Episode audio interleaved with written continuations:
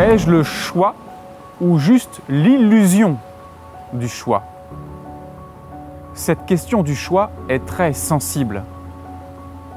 Je m'appelle Frédéric Vincent, je suis créateur du zéro mental, spécialiste du changement rapide et expert en déshypnose. Alors, quel est le point de vue du zéro mental sur la question du choix?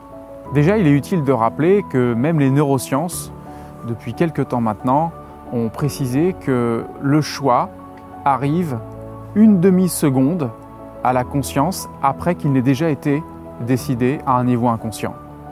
La décision est déjà prise à un niveau inconscient avant même qu'elle ne soit consciente. D'ailleurs, est-ce que tu sais toi-même quelle sera ta prochaine pensée? Est-ce que tu sais toi-même alors quelle sera ta prochaine émotion?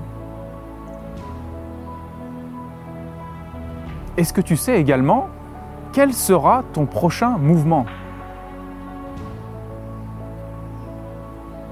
Tous ces éléments surviennent au cœur de notre perception, au sein de notre conscience.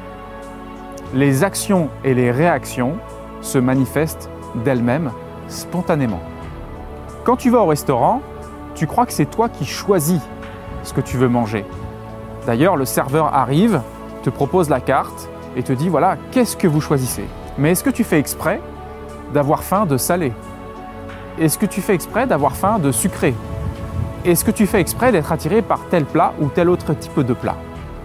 Et même si tu faisais exprès de vouloir décider de penser quelque chose, de vouloir décider de ressentir quelque chose, de vouloir décider de bouger quelque chose, de faire quelque chose, tu ne fais pas exprès d'avoir envie de faire exprès.